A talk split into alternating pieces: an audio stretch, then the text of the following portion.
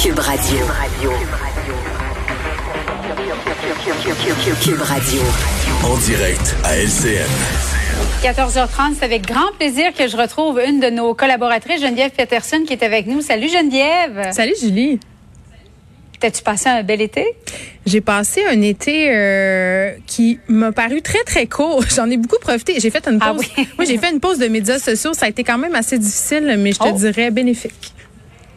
Bon, alors tant mieux. Bon retour. Tu recommençais aujourd'hui à, à travailler toi aussi, hein? Exactement. Ma grande rentrée, je me sens comme dans mon premier jour d'école. Bon, alors on est deux dans la même position, Geneviève. Et on commence avec euh, cette nouvelle terrible, retour des talibans au pouvoir. Euh, ça fait à peu près 24 heures là qu'ils ont repris la capitale, l'Afghanistan, Kaboul. Retour en arrière pour la population euh, afghane, mais particulièrement pour les femmes qui avaient fait un peu de progrès là, depuis les dernières années. C'est fou de voir à quel point c'est allé vite. Euh, du moment où euh, Sans résistance ou presque, là. Ben, Ouais. où l'armée américaine a quitté. Puis, tu sais, je parlais tantôt avec Martin Faure, qui est un ancien euh, militaire journaliste aussi, qui a été en Afghanistan comme militaire puis comme journaliste. Puis, tu sais, tu me dis sans résistant, je trouve ça intéressant, mais c'est parce que le peuple afghan, à un moment donné, euh, va se dire, ben là, euh, ça va être moins compliqué, entre guillemets, de vivre avec les talibans que de vivre dans un conflit armé. Ils sont résignés, ils savent qu'ils vont perdre. Donc, évidemment, les talibans gagnent du terrain rapidement. Puis, c'est sûr Ouais. que pour la question des femmes, moi, je trouve ça absolument, c'est terrible à voir. On a l'impression d'assister euh, impuissant, en, en guillemets, à cette situation-là qui est en train de se dérouler littéralement sous nos yeux. Puis avec les médias sociaux, on a accès à des vidéos très, très rapidement, tu sais, en temps réel.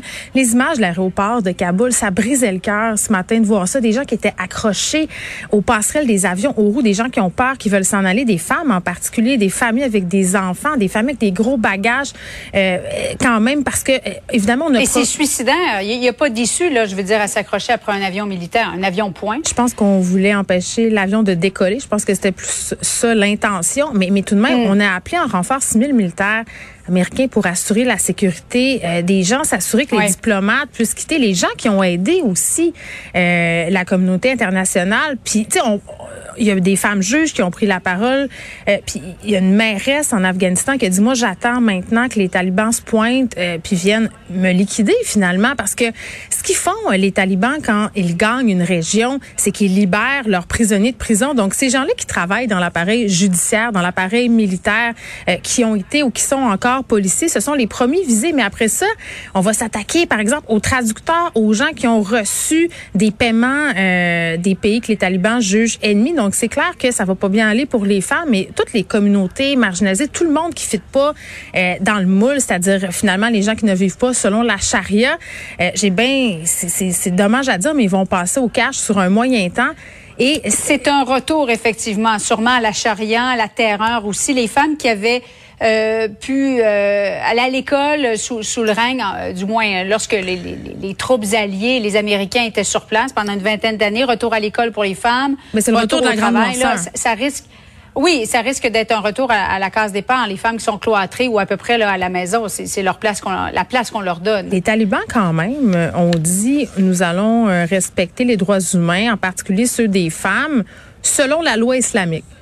Ça, c'est le petit caractère en bas du contrat, là, je pense, auquel il faut s'attarder parce que tu le dis, on a la place des, des femmes pour ces gens-là, c'est dans une cuisine. Donc, bien évidemment, euh, ils ont promis que les petites filles seraient de retour euh, à l'école. Est-ce qu'ils vont tenir leurs promesses? Moi, je, je- je- permettez-moi de douter. En là. tout cas, je parlais à un, à un Afghan tout à l'heure. Il n'y croit pas du Ben non.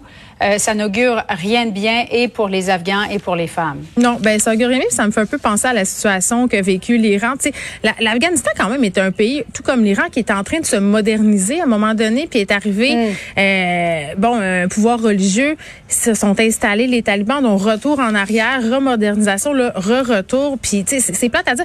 Moi, moi, je reviens à cette affaire-là, on a l'idée qu'on est allé démocratiser ce pays-là, c'est pas ça qui s'est passé, ça s'est transformé en énorme bourbier, puis là on s'en va, puis on les laisse en main. On n'a pas vraiment le choix, c'est c'est ça qu'il faut faire, c'est ça que la population américaine veut.